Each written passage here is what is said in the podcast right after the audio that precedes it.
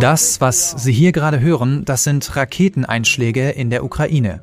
Davon gab es in den letzten Tagen Hunderte, aber diese hier, die sind ganz besonders besorgniserregend. Denn die Geschosse landeten nicht weit entfernt vom größten Atomkraftwerk Europas, dem AKW Saporischia im Osten der Ukraine. Ein weiteres Mal haben wir Glück gehabt, sagt der Generaldirektor der Internationalen Atomenergieorganisation IAEA, e Rafael Grossi. Beim nächsten Mal könnte das ganz anders aussehen. Die Region um das Atomkraftwerk ist weiterhin umkämpft und könnte zu einem neuen Hotspot im Ukraine-Krieg werden. Darüber und über mögliche Gegenmaßnahmen und Konsequenzen spreche ich heute mit dem Politikwissenschaftler und Militärexperten Ralf Rotte.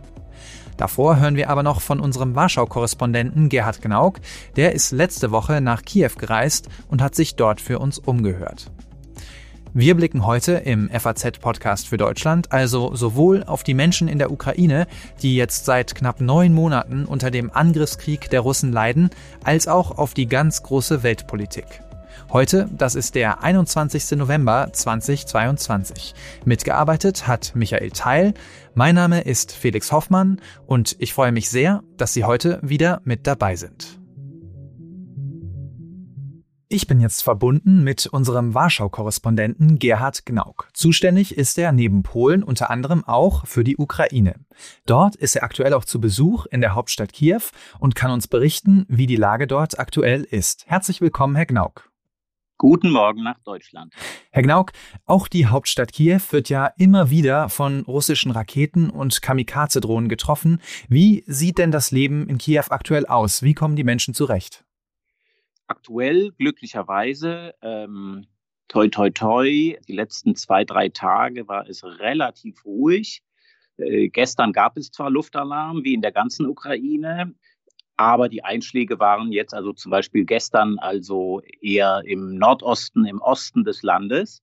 Aber die Einschränkungen mit dem Strom gehen natürlich äh, weiter. Man muss also aufpassen, äh, man muss äh, vorausschauend planen und hoffentlich hat man eine Powerbank zum Beispiel für sein, für sein Mobiltelefon, dass man das immer äh, aufgeladen hat. Ähm, wie mir eine Einwohnerin sagt, wenn du Strom hast, dann koche jetzt. Wenn du was zu essen hast, dann ist es jetzt.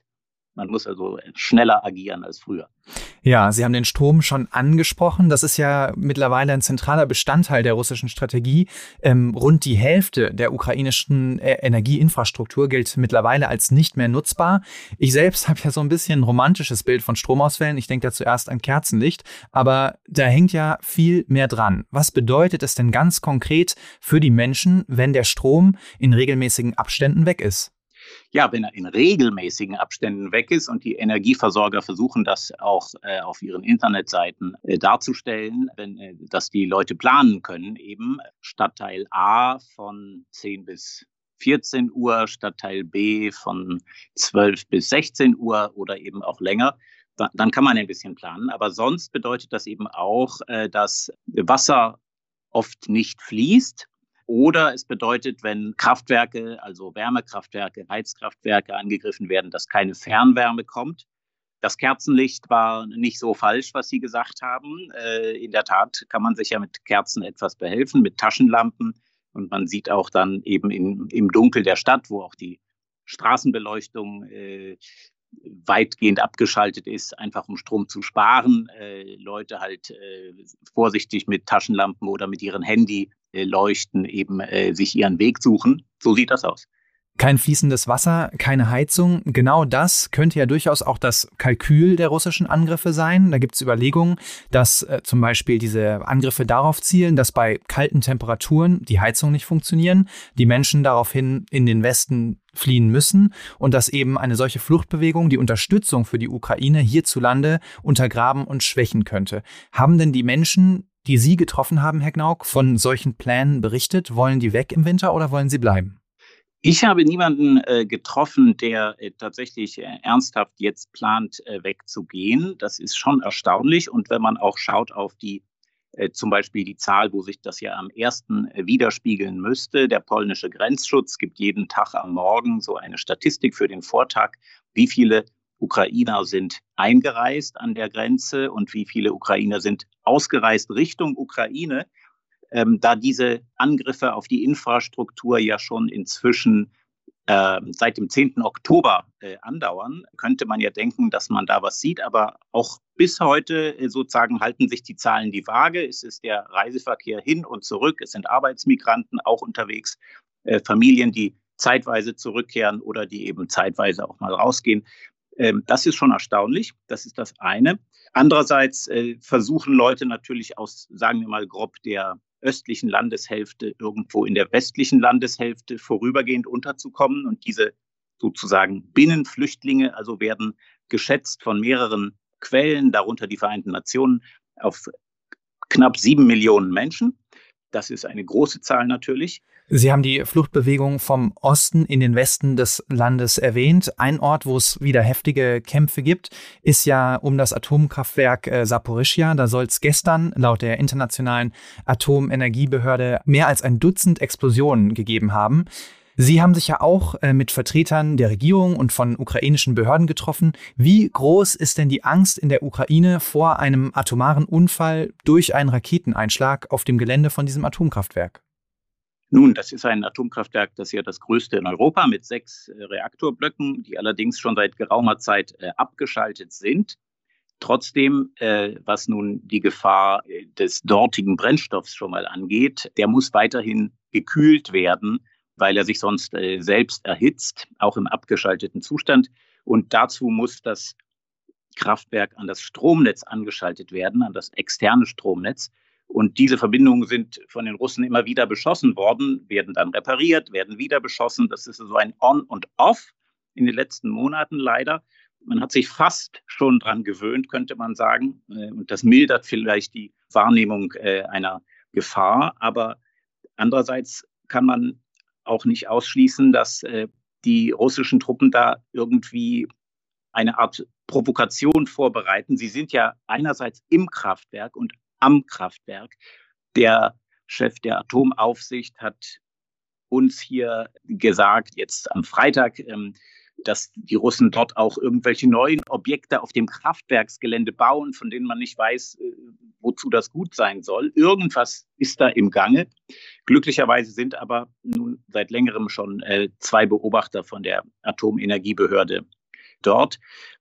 Es ist schwer zu sagen, es hat ja auch mehrere Gefahren. Also Raketeneinschlag wäre ja eine schlimme Sache, aber auch der Brennstoff selbst dort ist ja für sich genommen ein Problem. Ja, Sie haben äh, es selbst ja gerade gesagt, Sie haben unter anderem auch den kommissarischen Chef der ukrainischen Atomaufsichtsbehörde getroffen, Olli Korikov, und der hat Ihnen Folgendes erzählt. Wir hören mal ganz kurz rein. We have the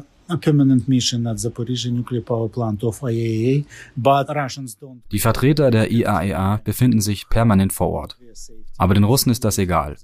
Sie gefährden die nukleare Sicherheit des Kernkraftwerks Saporischia immer weiter. Dafür gibt es viele Beispiele. Sie haben zum Beispiel illegale Veränderungen an den nuklearen Vorrichtungen vorgenommen. Sie haben eine Betonstruktur im Lagerbereich des Kernkraftwerks errichtet. Sie haben dafür keinerlei Begründung genannt. Sie haben auch keine Erlaubnis der zuständigen ukrainischen Behörden. Die Russen üben auch weiterhin Druck auf das Personal vor Ort aus. Ihre Vorgehensweise widerspricht der nuklearen Sicherheit des Atomkraftwerks. Do not have any uh, common issue with uh, nuclear safety and security. Die nukleare Sicherheit ist also gefährdet. Gibt es denn Pläne für den schlimmsten Fall? Also ein Atomunfall ist ja schon zu Friedenszeiten eine absolute Horrorvorstellung. Aber was gedenkt man denn in einem aktiven Kriegsgebiet zu tun? Da bin ich im Moment überfragt. Das wird auch nicht äh, unter den vielen sozusagen kriegsrelevanten Plänen und Maßnahmen äh, nicht sehr groß hier als Thema gefahren. Und äh, möglicherweise hat man Jodtabletten und so etwas äh, ausgegeben. Äh, Polen zum Beispiel hat als Nachbarland in den letzten äh, zwei Monaten dafür gesorgt, dass überall Jodtabletten sozusagen zentral gelagert werden oder dezentral vielmehr im ganzen Land. Dass Unfälle zu einer krassen Eskalation führen können, das ist ja immer eine Gefahr im Krieg. Gesehen haben wir das auch letzte Woche, als eine Rakete in Polen, also im NATO-Gebiet, äh, eingeschlagen ist und zwei Menschen ums Leben kamen. Herr Gnauk, Sie haben diesen Vorfall ja als unser Warschau-Korrespondent ganz genau begleitet. Sie sind jetzt in der Ukraine und die ukrainische Regierung hatte ja sehr schnell und sehr klar gesagt, dass es sich um eine Rakete handelt, die von Russen abgefeuert wurde. Aber alle Indizien deuten ja jetzt eher darauf hin, dass es sich um eine verirrte ukrainische Luftabwehrrakete gehandelt hat. Wie blickt man denn jetzt in der Ukraine einige Tage nach dem Vorfall auf diesen Raketeneinschlag? Ja, man ist vielleicht nicht sehr glücklich, das muss man wirklich sagen. Dass, äh, dieser Vorfall hat schon eine Art äh, einen Riss sozusagen dargestellt in dem Bündnis zwischen der Ukraine und ihren äh, westlichen Partnern. Einerseits ist es vielleicht, wie hier ein westlicher Diplomat in Kiew sagte, menschlich verständlich, dass erstmal der Präsident dieses Landes hier erstmal auf seine Militärs vertraut und die ersten Aussagen der Militärs sind äh, sozusagen, wir können diese Rakete nicht äh, nachvollziehen, die kann nicht von uns gekommen sein. Äh, andererseits weiß man ja auch, die russischen Behörden sind nun Weltmeister darin, sozusagen Operationen unter falscher Flagge, sozusagen Provokationen zu inszenieren. Das liegt auch erstmal nahe. Wäre auch in diesem Sinne, dass man der Ukraine die Schuld geben kann dafür, wenn im Westen was einschlägt. Äh, idealer Fall, ideales Szenario, aber das ist ja noch kein Beweis. Zugleich ist man natürlich in der Ukraine doch etwas, ja, betroffen, dass äh, 100 Raketen an diesem einen Tag auf die Ukraine abgefeuert wurden. Und eine Rakete, die in Polen in einem Dorf einschlägt und leider dort zwei Menschen trifft und tötet. Die ganze Welt redet über diese eine Rakete ne? und nicht über das, was in der Ukraine passiert. Hat man denn insgesamt in der Ukraine Verständnis für die Sorge westlicher Regierungen, in diesen Krieg hineingezogen zu werden? In Maßen würde ich sagen, denn man sagt ja zu Recht, der Krieg geht äh, im russischen Verständnis ohnehin gegen den Westen. Also der Westen hält euch für den Feind und wenn ihr davor die Augen verschließt, dann ist das eher euer Problem. Und man muss vielleicht nochmal zurückblicken. Die Ukrainer verweisen ja auch darauf, äh, es geht den Russen wahrscheinlich doch um mehr als die Ukraine. Vor dem Kriegsausbruch, das war ja interessanterweise ein Krieg mit Ansage über die drei Monate davor. Vor dem Kriegsausbruch hat ja Russland von höchster Stelle, ich glaube, es war der Außenminister, mitgeteilt, wir, wir haben die Forderung, dass das, was seit 89 in Europa passiert ist, dass das abgewickelt wird praktisch, dass praktisch die NATO ihre neuen Mitglieder wieder rauswirft, also eigentlich untragbare Sachen, die eigentlich nur ein Autokrat sich ausdenken kann, denn die NATO als Bündnis von freien demokratischen Ländern kann ja nicht plötzlich beschließen, wir schließen unsere Mitglieder wieder aus. Ja. Das wären die Argumente, die man hier so hört. Und man verweist natürlich äh, auf die wechselnden Begründungen Russlands für diesen Krieg. Erst war da die Theorie, wir sind ein Volk, Russen und Ukrainer, deshalb dürfen wir euch jetzt erobern. Äh, dann äh, kam die Theorie, bei euch in Kiew regieren Nazis, also der jüdischstämmige Präsident der Ukraine, Herr Zelensky, ist ein Nazi und alle anderen sind auch Nazis, weil sie sich nicht Russland anschließen wollen. Ebenso absurd. Und inzwischen hat, haben die russischen Medien deutlich umgeschaltet auf eine neue Begründung, nämlich der ganze Westen kämpft im Grunde gegen uns. Der ganze Westen will Russland zerstören und Russland zerstückeln. Ich wüsste nicht, dass es dafür Anzeichen gibt. Aber wir sind sozusagen in einem, einer Art Weltkonflikt gegen den Westen. Die Ukraine ist da nur ein zufälliger Schauplatz. Äh, so begründet man das äh, jetzt immer stärker. Und naja, es lässt mich immer an einen Witz denken, den Putin vor nicht so langer Zeit mal vor laufenden Kameras gemacht hat. Äh, er sagte, Russland, wo, wo endet Russland eigentlich? Russland endet nirgendwo. Haha. Aber manche Witze sind ja manchmal auch sprechende Aussagen. Ja, wir haben ja schon über den Winter gesprochen und zum Schluss würde ich gern noch mal mit Ihnen ein bisschen in die Zukunft blicken. Die ukrainischen Streitkräfte zeichnen sich ja bisher durch einfach eine unglaubliche Kampfmoral aus. Aber wenn sie jetzt bei eisigen Temperaturen kämpfen müssen, eventuell ohne große Geländegewinne, weil es nicht wirklich vorangeht, dann könnte die Moral ja durchaus sinken. Sieht man diese Gefahr in Kiew und wenn ja, wie will man dieser Gefahr begegnen? Ich denke, im Moment ist ähm, diese Gefahr noch nicht so sichtbar. Äh, man ist ja auch teilweise in der großen Freude noch über die Befreiung großer Gebiete im Süden, die Stadt Cherson eine Großstadt. Ähm, Das ist schon ein beachtlicher Erfolg. Aber andererseits, der Winter steht bevor. Nun hat uns zum Beispiel ein Abgeordneter wohlgemerkt einer Oppositionspartei hier in Kiew, der Partei Europäische Solidarität, gesagt, also wir geben nicht auf. Das ist für uns, ich zitiere, das ist für uns ein Überlebenskampf, ein Kampf ums Überleben, sozusagen als Nation. Das, was Russland hier vorhat, letztlich ist nach mehreren Punkten der klassischen Definition ein Genozid, ein Völkermord. Die wollen uns als Nation auslöschen und anschließend das Gebiet anschließen an Russland mit Menschen oder ohne. In anderen Worten, da können wir uns also eine sinkende Moral, weil es kalt ist, äh, nicht so richtig leisten, sonst sind wir am Ende im Frühjahr ganz weg. Es ist ja kein Krieg, bei dem dann irgendwann mal Punkt gemacht wird und gesagt wird, jetzt verhandeln wir und einigen uns auf irgendwas, sondern wie gesagt ein Kampf schon um das Überleben als unabhängiger Staat und damit als Demokratie und als ein Land, das über sich selbst und über die Zukunft seiner Bürger bestimmen kann.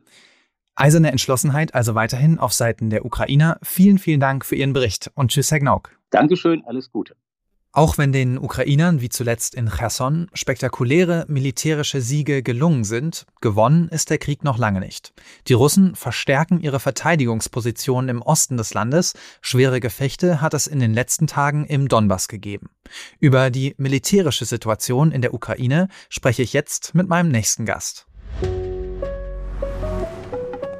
In der Leitung habe ich jetzt Ralf Rotte. Er ist Militärexperte und Professor für internationale Beziehungen in Aachen. Hallo, Herr Rotte, schön, dass Sie dabei sind. Hallo, Herr Hoffmann.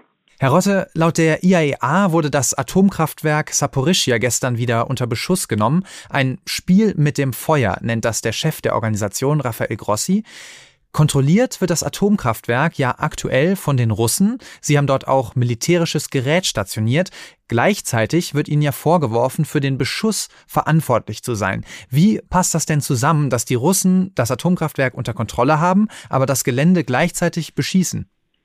Ja, im Prinzip äh, schwierig, aber wenn man sich quasi die Frontlinie etwas näher anschaut, dann sieht man, dass das Atomkraftwerk ja praktisch äh, an der Front liegt. Die umgebenden äh, Gegenden und Ortschaften sind umkämpft und entsprechend kann man sich durchaus vorstellen, dass egal von welcher Seite auch ungezielt äh, irgendwelche Granaten dort einschlagen. Wenn man die ukrainische Seite mit einbezieht, dann könnte man durchaus sagen, ist es zumindest völkerrechtlich ein, ein in gewisser Weise legitimes Ziel, wenn dort zum Beispiel russische Artillerie stationiert ist. Also es, ich kann mir gut vorstellen, dass es tatsächlich im Kontext von Kampfhandlungen in dem ganzen Raum, die jetzt wahrscheinlich wieder zunehmen werden, durchaus mal zu Fehlschüssen kommt und natürlich auch in gewisser Weise zu Provokationen beziehungsweise zum Versuch, dem anderen irgendwelche äh, schlechte Publicity in die Schuhe zu schieben. Ja, also sozusagen der Nebel des Krieges, über den immer so viel gesprochen wird. Wir haben es vorhin schon gehört, Saporischia ist ja das größte Atomkraftwerk Europas. Vor dem Angriffskrieg produzierte das AKW rund ein Viertel des Stroms in der Ukraine.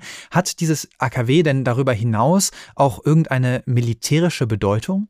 Das AKW vielleicht selber nicht, beziehungsweise höchstens dahingehend, dass man eben unter normalen Umständen jedenfalls in der ganzen Gegend um das Atomkraftwerk wahrscheinlich eher vorsichtig vorgeht. Und dann liegt es natürlich nahe zu sagen, wenn ich dort Truppen stationiere, dann sind die halbwegs sicher, weil der Gegner möglicherweise sich sehr in Acht nimmt äh, und versucht da nicht zu massiv drauf zu schießen, äh, weil einfach die Gefahr zu groß ist. Das heißt, also, es macht durchaus taktisch Sinn, sich dort letztlich auch militärisch einzunisten. Auf der anderen Seite ist es natürlich einerseits ein sehr hohes Risiko, andererseits eben tatsächlich dann wiederum völkerrechtswidrig, weil sowas eigentlich im Kriegsvölkerrecht untersagt ist. Ja, jetzt ist es ja in niemandes Interesse, dass es wirklich dazu kommt. Was kann denn der Westen tun, um das zu verhindern? Reicht es schon aus, dass da zum Beispiel diese Mitarbeiter der IAEA e vor Ort sind oder muss auch auf anderen Kanälen Druck ausgeübt werden, damit zum Beispiel diese Zone demilitarisiert wird? Ja, das ist halte ich im Augenblick für sehr schwierig, weil äh, gerade dieser Frontabschnitt in gewisser Weise jetzt eine Scharnierstellung hat. Die Russen haben Cherson aufgegeben, haben jetzt quasi mit dem Dnipro äh, eine relativ starke Verteidigungslinie. Und wenn man das auf der Karte dann verfolgt, äh, dann knickt diese Verteidigungslinie genau in diesem Raum nach Osten ab. Und das ist eben jetzt der, der Raum, der möglicherweise in den nächsten Wochen und Monaten äh, der militärisch spannende wird, weil vielleicht die Ukrainer versuchen, nach Süden vorzustoßen und die Russen das mehr oder weniger mit allen Mitteln verhindern wollen. Eine, eine Schutzzone sehe ich offen gestanden in absehbarer Zeit nicht wirklich. Es hilft bestimmt, wenn da tatsächlich internationales Personal vor Ort ist, weil keine der beiden Seiten sicherlich großes Interesse daran hat, dass dieses Personal zu Schaden kommt. Aber eine diplomatische Lösung, bei der beide Seiten sozusagen ihren jeweiligen militärischen Vorteil aufgeben, indem sie äh, dieses äh, Gebiet räumen, das sehe ich offen gestanden nicht. Vor allen Dingen, weil man es auch dann im Zweifel sehr schwer äh, nachprüfen und aufrechterhalten kann. Ja, Sie sagen es schon, es hat eine große militärische Bedeutung, das Gebiet. Da wird es also vermutlich weiterhin heftige Kämpfe geben. Wenn es jetzt also wirklich dazu kommt, äh, dass das Atomkraftwerk so beschädigt wird, dass es zu einem Atomunfall kommt, wie würde oder wie könnte denn der Westen, die NATO darauf reagieren? Kann man da irgendwas machen? Man kann bestenfalls seine guten Dienste an, anbieten. Man kann beide Seiten in gewisser Weise unter Druck setzen, tatsächlich mit Sanktionsdrohungen. Das wird im ukrainischen Fall vielleicht sogar leichter gehen, weil man im schlimmsten Fall ja mit äh, Entzug von Waffenlieferungen drohen kann. Äh, Im russischen Fall glaube ich das eher nicht. Da wäre es dann bestenfalls vielleicht eine Option, auch andere Nationen jenseits, jenseits des Westens mit reinzubringen, so wie das jetzt im generellen diplomatischen Kontext da diskutiert wird. Also wenn sich da etwa die Chinesen oder die Inder ins Zeug legen würden und dann über die IAEA da quasi ähm, Druck machen würden, dann könnte das äh, eine, ein Resultat oder ja ein Resultat zeitigen, das irgendwie positiv ist. Aber es ist schwierig. Lassen Sie uns nochmal in den Osten der Ukraine blicken. Dort äh, verlagern sich ja gerade die Kämpfe hin, insbesondere in den Donbass. Die Frontlinie dort hat sich zuletzt allerdings nicht mehr groß verändert. Sehen Sie denn das militärische Momentum nach der Rückeroberung von Cherson weiterhin auf der Seite der Ukrainer oder kommt es jetzt zum Stillstand? gehe mal davon aus, dass sie sicherlich erstmal eine äh, gewisse Atempause brauchen. Äh, diese beiden großen Offensiven im, im, Nordosten und im Süden, die waren sicherlich äh, kräfteraubend und auch verlustreich. Ähnlich wie die Russen brauchen sie jetzt quasi eine, eine gewisse Unterbrechung, um ihre Truppen aufzufüllen, um Nachschub heranzubringen. Und in der gleichen Zeit ist eben jetzt die Frage, wie es strategisch weitergehen kann nochmal so eine Überraschung, wie sie das etwa im Nordosten hingekriegt haben, das werden sie wahrscheinlich äh, nicht mehr richtig hinkriegen. Die Russen versuchen ihre Frontlinie durch diese neu einberufenen äh, Soldaten äh, irgendwie zu stopfen und zu füllen. Und vor dem Hintergrund, zusammen mit dem Winter und Logistikproblemen, gehe ich mal davon aus, dass es so eine gewisse Abflachung der Kampfhandlungen geben kann.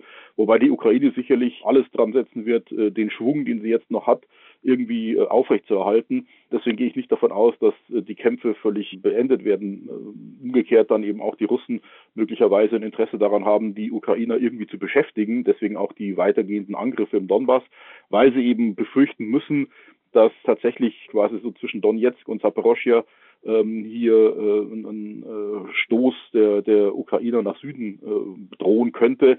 Und dann wäre die, die schöne Landbrücke, die sie da äh, erobert haben zwischen der Krim und Russland dahin und die Krim selber vor dem Hintergrund, dass eben die Logistiklage extrem schwierig ist, äh, selber auch bedroht. Also entsprechend werden die Russen alles daran setzen, einerseits ihre Front zu verstärken, andererseits die Ukrainer durch entsprechende Fesselungsangriffe irgendwie zu beschäftigen. Abgesehen davon ist es natürlich auch in russischer Perspektive wichtig, dass Donbass, äh, den Donbass, wegen dem er ja offiziell quasi den Krieg führt, irgendwie unter Kontrolle zu bekommen oder zumindest dort Fortschritte vorweisen zu können. Ja, Sie haben das gerade schon erwähnt, möglicherweise einen Durchstoß bei Saporischia, langfristig vielleicht sogar einen Angriff auf die Krim. Wie können es die Ukrainer denn schaffen, nach dieser Atempause, von der Sie gerade gesprochen haben, das Momentum wieder aufzubauen, wieder weiter in die Offensive zu kommen? Worauf achten Sie als Experte? Wo schauen Sie genau hin? Also einerseits natürlich, äh, wie es mit dem äh, Nachschub aussieht, also was sie quasi jetzt noch weiter an Waffenlieferungen bekommen, äh, wie die ähm, Logistik aussieht. Da spielen ja die Russen offensichtlich auch in gewisser Weise auf Zeit, indem sie versuchen, die Infrastruktur in der Ukraine zu zerstören, was sich auch auf das Militär auswirkt, nicht nur auf die Zivilbevölkerung. Also vor dem Hintergrund würde man wahrscheinlich besonders darauf achten, inwieweit die ukrainischen Truppen tatsächlich aufgefüllt werden können, inwieweit sie neu versorgt werden können. Und natürlich dann die Gegenseite. Im Krieg hängt auch sehr viel immer davon ab, was die Gegenseite tut, wie sich dann eben auch die Russen bewegen, beziehungsweise was eben die Russen dann tatsächlich an Mobilmachung zum Beispiel hinkriegen. Wir wissen ja bis heute nicht wirklich, wie viele hunderttausend Mann da jetzt wirklich mobilisiert werden oder worden sind. Also das, da gibt es so viele Unwägbarkeiten, dass man äh, sehr vorsichtig sein muss und ja die Augen aufhalten muss, wo, wo letztlich die entscheidenden Aktivitäten stattfinden müssten. Das sieht man quasi äh, durch einen einfachen Blick auf die Karte. Sie haben die Gegenseite jetzt gerade schon angesprochen. Sehr spannend. Der Oberbefehlshaber der russischen Streitkräfte in der Ukraine, General Sorowikin, der wurde ja nicht von Putin ernannt, um Gebiet zu verteidigen, sondern um alle Gebiete zu erobern, die Putin mittlerweile unrechtmäßig annektiert hat. Ist denn dieses maximale Kriegsziel der Russen noch irgendwie realistisch? Rechnen Sie damit, dass Russland den Winter für die Planung einer neuen Offensive nutzt? Sie werden sicherlich versuchen, das äh, zu planen und, und vorzubereiten. Es hängt dann sehr stark davon ab, äh, wie stark dann die Ukrainer im Zweifel im Frühjahr sind, beziehungsweise inwieweit beide Seiten sich es eben auch während des Winters noch äh, gegenseitig abkämpfen. Ich halte es aber für relativ unrealistisch, äh, jetzt davon auszugehen, dass die äh, Russen tatsächlich diese vier Oblaste völlig äh, erobern können. Ich gehe mal davon aus, dass das erste Ziel es erstmal ist, das, was man bis jetzt noch in der Hand hat, zu verteidigen vielleicht im Donbass noch ein bisschen was äh, zusätzlich zu erobern und dann eben darauf zu setzen, dass irgendwann mal einerseits die Ukraine aufgrund etwa auch der Schäden an der Infrastruktur erschöpft ist äh, und gleichzeitig äh, im Westen ja die Lust auf eine Unterstützung der Ukraine sukzessive abnimmt und dann kommt man vielleicht zu irgendeiner Verhandlungslösung die jetzt noch nicht äh, wirklich sichtbar ist, weil wir auch das Grundproblem haben, dass Russland ja eigentlich nicht mit dem Gewinn aus dieser Situation rauskommen soll. Äh, entsprechend äh, sehe ich da jetzt noch keine Lösung, aber ich kann mir gut vorstellen, dass genau das das Kalkül ist. Was aus russischer Sicht eben auch besonders spannend ist, ist, äh, dass durch diese Ernennung des Generals und jetzt auch durch diesen Rückzug aus Cherson mittlerweile vielleicht sowas wie eine gewisse Einsicht in die militärischen Notwendigkeiten Einzug gehalten hat ins Kalkül. Und das äh, setzt eben oder das, das führt eben dann zu dem, zu dem äh, Punkt, dass die Russen vielleicht jetzt tatsächlich auf Zeit spielen, auf eine irgendwann geartete Verhandlungslösung aber dass sie ähm, ja zu irgendwelchen größeren Zugeständnissen zunächst einmal nicht bereit sind. Ja, Sie haben die Logistik und die Waffenlieferung gerade schon angesprochen. Lassen Sie uns da noch mal kurz drüber sprechen, denn die Frage ist ja jetzt, ob der Westen, ob Deutschland die Ukraine mit dem nötigen militärischen Material ausstattet, um dem russischen Militär langfristig etwas entgegenzusetzen. Äh, Anton Hofreiter, Grünenpolitiker und Vorsitzender des Europaausschusses im Bundestag, der hat im Gespräch mit der FAZ gerade weitere Waffenlieferungen gefordert. Polen soll den ersten Schritt machen und zehn Leopard-Panzer an die Ukraine abgeben. So soll dann eben der Druck auch auf Berlin steigen und die Bundesregierung soll dann nachziehen. Halten Sie sowas für einen realistischen Plan? Müssen jetzt die östlichen östlichen NATO-Staaten sozusagen in die Bresche springen? ja, dass wir quasi mittlerweile so eine gewisse äh, Spaltung äh, haben zwischen den östlichen NATO- und EU-Staaten und den westlichen. Das ist relativ deutlich. Die östlichen Staaten setzen tatsächlich auf einen mehr oder weniger deutlichen militärischen Erfolg der Ukraine. Die westeuropäischen Staaten, allen voran wahrscheinlich Deutschland und Frankreich, sind da ein bisschen skeptischer und mehren sich ja auch die Stimmen, die eine diplomatische Lösung, eine Verhandlungslösung fordern. Trotzdem, glaube ich, kann man sich dem, dem Druck nicht wirklich entziehen, die Ukraine durch Waffenlieferungen weiter weiterhin äh, in den Stand zu versetzen, ja, ihre, ihre äh, Erfolge aufrechtzuerhalten und vielleicht so ein bisschen weiterzutreiben. Wobei eben ich davon ausgehe, dass äh, gerade in den westlichen Hauptstädten die Sorge immer größer wird, dass es vielleicht die Ukrainer auch in unserer Perspektive sozusagen äh, übertreiben könnten. Äh, also eine Rückeroberung der Krim zum Beispiel, da würden dann wahrscheinlich äh, in, in, in Paris oder in Berlin alle Alarmglocken äh, schrillen, weil man auch nicht weiß, äh, wie dann tatsächlich dann die russische Führung reagiert, wenn sie sich dermaßen in die Ecke gedrängt fühlt. Ja, aber halten Sie es für realistisch, dass die Ukrainer darauf verzichten? Ich meine, die Krim sehen Sie ja zu Recht als, als Teil ihres Landes an, oder?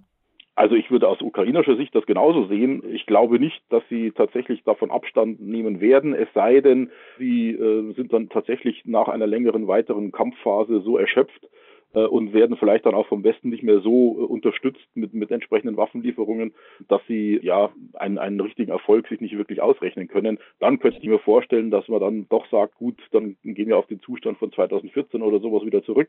Aber da, da, da denke ich, bahnen sich äh, einige Interessenkonflikte an, äh, auch quasi äh, innerhalb des Westens, innerhalb der NATO und auch zwischen äh, NATO oder Teilen der NATO und der Ukraine.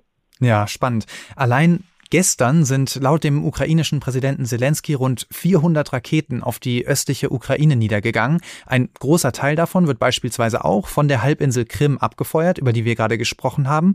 Um diese Ziele zu erreichen, bräuchte die Ukraine ja entsprechende Waffensysteme, Stichwort Mittelstreckenraketen. Ich gehe davon aus, so wie ich Sie jetzt verstanden habe, dass Sie da eher kritisch sind, dass Sie da keine Möglichkeit sehen, dass die Ukraine solche Waffen zur Verfügung gestellt bekommt vom Westen. Äh, ich kann mir vorstellen, dass es, dass es eine gewisse überschaubare Zahl oder so, sowas geben könnte, um sich tatsächlich dann gegen diese massiven ähm, Angriffe der, der Russen zu wehren. Auf der anderen Seite muss man auch dazu sagen, äh, einerseits kann man ja auch gleichzeitig entsprechende Abwehrsysteme liefern. Das ist ja auch quasi jetzt äh, im, im, im Schwange. Äh, und zum anderen ist immer noch die Frage, was denn die Russen tatsächlich noch im Arsenal haben. Also die, die Frage, ob sie jetzt äh, tatsächlich jeden Tag hunderte von Raketen abschießen können, auch das äh, wird früher oder später die russischen Fähigkeiten weit übersteigen. Und vielleicht haben sich die Beobachter in Bezug auf das russische Arsenal so ein bisschen verschätzt. Es gab ja schon vor Wochen äh, die, die, äh, den Hinweis darauf, dass möglicherweise den Russen die Raketen ausgehen sozusagen. Das hat sich jetzt nicht bewahrheitet. Sie sind auch wahrscheinlich dabei nachzuproduzieren beziehungsweise versuchen auch entsprechende Sachen im Ausland zu kaufen. Ja, im Iran. Die iranischen Drohnen da zum mhm. Beispiel, ja. Äh, ich gehe aber davon aus, dass äh, früher oder später tatsächlich dass das russische Arsenal auch äh, stärker erschöpft wird und dann wird auch dieser Beschuss so ein bisschen nachlassen. Die Frage ist eben dann, was bis dahin an Schaden verursacht werden kann, beziehungsweise dann eben auch von russischer Seite wieder entsprechend das Ganze auch ersetzt werden kann durch zum Beispiel Drohnen. Und äh, dann ist die Frage, wie dann die, die Ukraine darauf reagieren kann. Ich gehe mal davon aus, dass das naheliegendste tatsächlich entsprechende Luftabwehrsysteme wären. Ja, super, dass Sie die Luftabwehrsysteme erwähnen. Genau darüber möchte ich gerne noch kurz mit Ihnen sprechen. Wie steht es denn um solche Verteidigungssysteme? Sehen Sie auf Seite der NATO-Staaten und insbesondere in Deutschland, vor allen Dingen auch nach dem Vorfall in Polen letzte Woche, eine gestiegene Bereitschaft, die Ukraine zu unterstützen, zum Beispiel eben mit besseren Luftabwehrsystemen? Also im Kontext von Luftabwehrsystemen kann ich mir das gut vorstellen, weil man da eben auch den großen Vorteil hat, dass die Ukraine das nur begrenzt in diesem Sinne offensiv verwenden kann und gleichzeitig eben tatsächlich zivile Infrastruktur, Zivilbevölkerung damit äh, geschützt werden kann. Die Frage ist, äh, wie viel da ist, was man liefern kann. Also die Westeuropäer scheinen da insgesamt sehr schwach aufgestellt zu sein. Und wenn man jetzt gleichzeitig noch äh, zum Beispiel Polen verspricht, ein paar Abwehrsysteme für die polnische Verwendung zu, zu liefern, dann ist die Frage tatsächlich, was zumindest von europäischer Seite für die Ukrainer überhaupt äh, zur Verfügung stehen könnte. So wie bei den meisten Waffenlieferungen äh, hängt es dann im Zweifel wiederum an den Amerikanern. Ja, der Generalsekretär der NATO, Jens Stoltenberg, der hat heute Parlamentarier aus den Bündnisstaaten vor einer nachlassenden Unterstützung der Ukraine gewarnt. Ja, ich weiß, dass diese Unterstützung ihren Preis hat. Aber wenn wir Putin gewinnen lassen, wird der Preis deutlich höher ausfallen. Autoritäre Regime auf der ganzen Welt werden lernen, dass sie ihren Willen mit brutaler Gewalt durchsetzen können. Teilen Sie diese Sorge von Jens Stoltenberg oder eher nicht? Ja, ich gehe schon davon aus, äh, dass, dass es gewisse Ermüdungserscheinungen gibt, gerade in Westeuropa, aber vielleicht dann auch in den Vereinigten Staaten. Das hängt damit zusammen, dass man vielleicht die unmittelbare Bedrohung der Ukraine nicht mehr sieht, ja, nach diesen militärischen Erfolgen, nach der jetzigen äh, Situation, wo eben die Frage ist, gehen die Russen in die Defensive, ähm, zieht sich das Ganze noch lang hin, plus eben diesem Beobachten, dass die russische Seite auf die Zerstörung der Infrastruktur der Ukraine setzt und eben dann das Näherrücken von irgendwelchen Bedrohungen, Stichwort eben dieser, dieser Zwischenfall in Polen, führt dazu, dass ich, dass es glaube ich schon sowas gibt wie eine gewisse äh, Abschwächung der Unterstützungsbereitschaft. Und das ist genau das, glaube ich, auch, worauf die russische Seite sehr stark setzt dass es tatsächlich jetzt im Zuge des Winters, im Zuge von weiter steigenden Kosten, Inflation etc. und eben auch der durchaus erklecklichen Kosten der Waffenlieferungen für die Ukraine, äh, dass es da eine deutliche Schwächung gibt und dass man dann vielleicht dann doch irgendwie mal zu einem Verhandlungsabschluss äh, kommen könnte, bei dem man nicht mit leeren Händen nach Hause geht. Hm. Da gilt es also weiter aufmerksam und wachsam zu bleiben. Vielen herzlichen Dank für Ihre Einschätzung, Herr Rotte. Aber gerne.